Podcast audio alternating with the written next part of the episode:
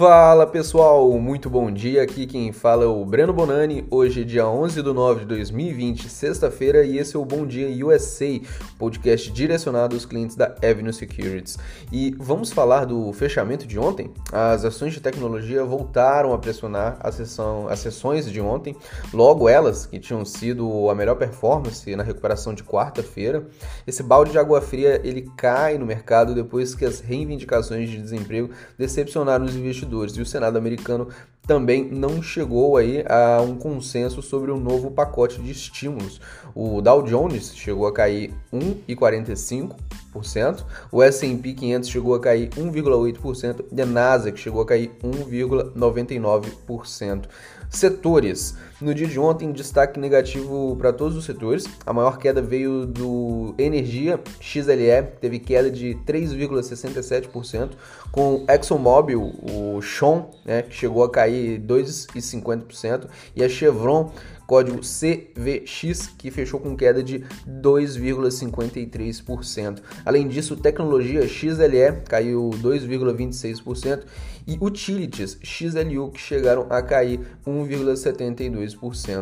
Falando um pouco sobre a economia, né, os dados divulgados sobre o seguro-desemprego não animaram muito o mercado. Como eu havia comentado no início do podcast, o dado foi pior do que esperado.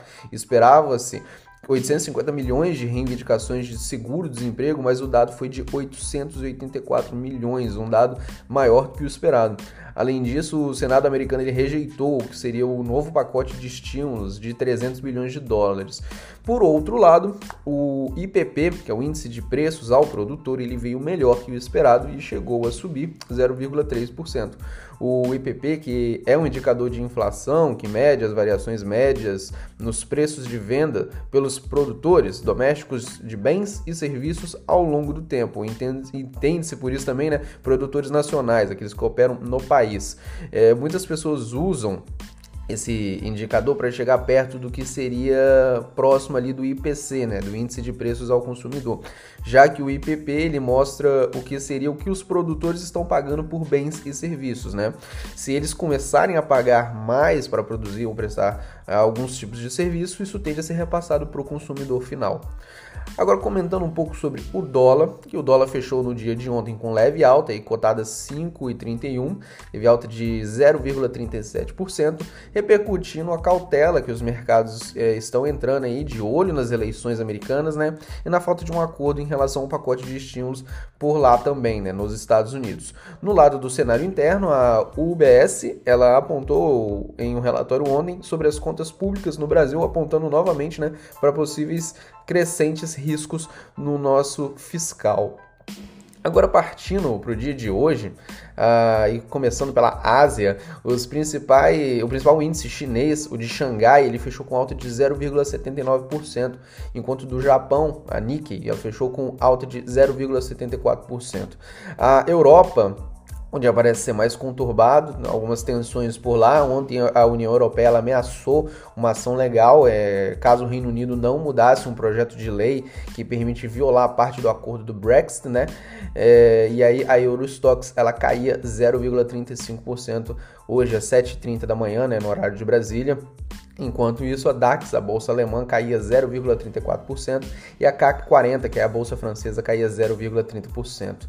Já do lado dos futuros, os, futuros, os principais índices futuros americanos, eles já ensaiavam uma alta na sessão de hoje, com os futuros do S&P 500 subindo 0,81% e os futuros do Dow Jones subindo 0,66%.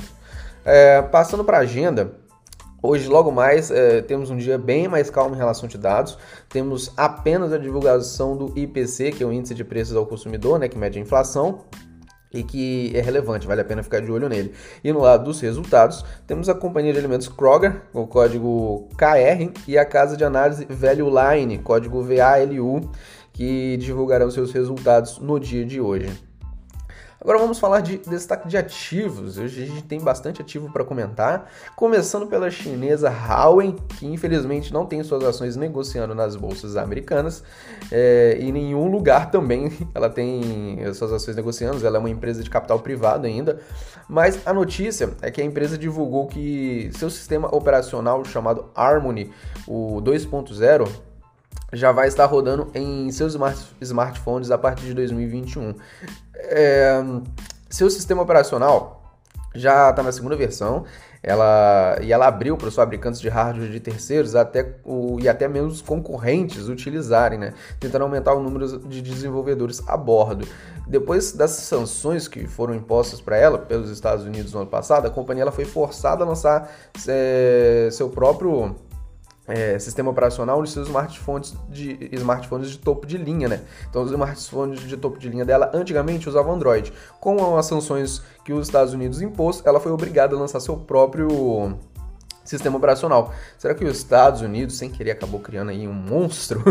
É, de início, eu acho que não, né? Mas querendo ou não, galera, acabou de nascer mais um sistema operacional aí para competir com até então o Android né, e o iOS. O que fez o Android e o iOS serem vencedores foi o número de desenvolvedores criando aplicativo para eles. Então, agora no, no início do Harmony OS, é, ele precisa de tração de muitos desenvolvedores, inclusive dos famosos, para conseguir vingar no final do dia, né? Dentro desse sistema já existe uma loja de aplicativo parecido com o Google Play que se chama Huawei Mobile Services, ou também chamado de HMS. O HMS ele já conta aí com 96 mil aplicativos, ante 60 mil em maio deste ano. Também tem 1,8 milhão de desenvolvedores ante 1,4 milhão em maio também deste ano. É preciso reconhecer, é de verdade, que está tendo um crescimento bom até então, mas que ainda pode enfrentar algumas dificuldades de aceitação nos mercados internacionais, né? já que ele ainda não conta com aplicativos importantes como Spotify ou Netflix. Vale lembrar que a Huawei também ela ficou um pouco isolada aí, até bastante isolada na verdade, depois que os Estados Unidos alteraram uma regra que exige que fabricantes de chips né, para companhias estrangeiras tem uma licença para vender semicondutores. Isso acabou isolando ela da principal fabricante que ela utilizava, que era a, TC, a TSMC. Né? Logo, ela ainda pode ter complicações para fabricar os seus smartphones futuros. Mas vale a pena ficar de olho aí né, nesse movimento da Huawei, porque realmente acabou de nascer mais um sistema operacional que pode virar um futuro aí competidor realmente né, do Android e do iOS.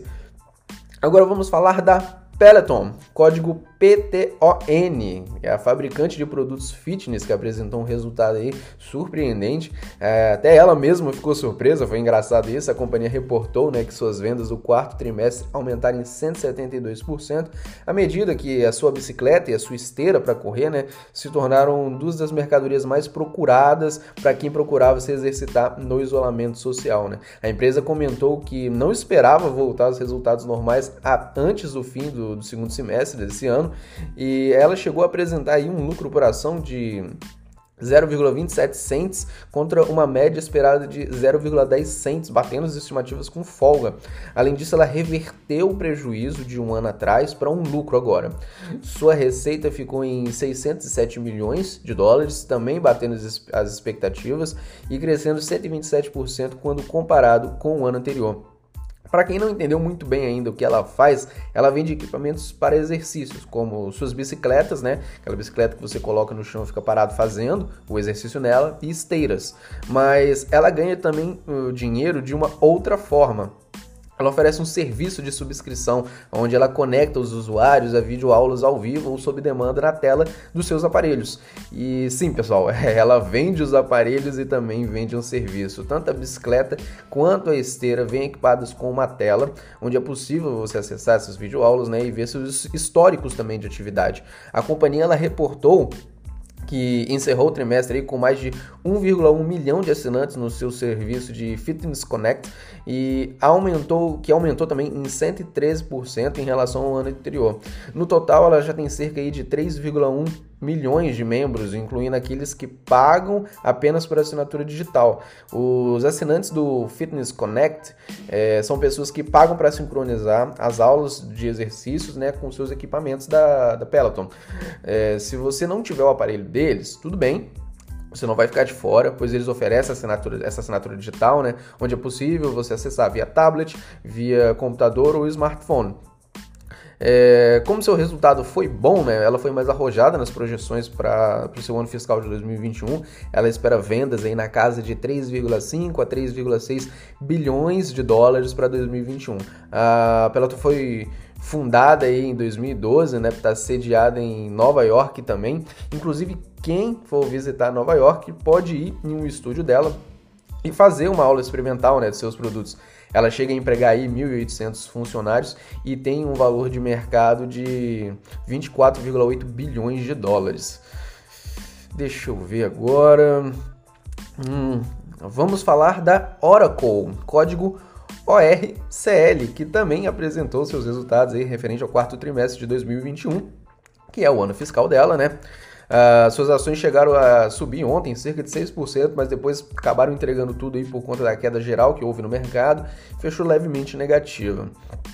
Mas a companhia de software ela entregou um, bom resultado, né, batendo todas as estimativas. Sua receita foi de 9,37 bilhões de dólares, superando a média dos analistas, que era de 9,2 bilhões.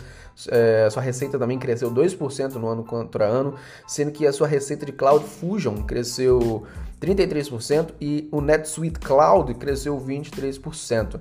O segmento de nuvem e suporte de licenças da Oracle, que representa a maior parte da receita dela hoje, cerca de 74% das receitas totais, cresceu aí apenas 2%, né? Mas ela divulgou novos negócios de nuvem com, a Mac, com o McDonald's né? e a Shackley.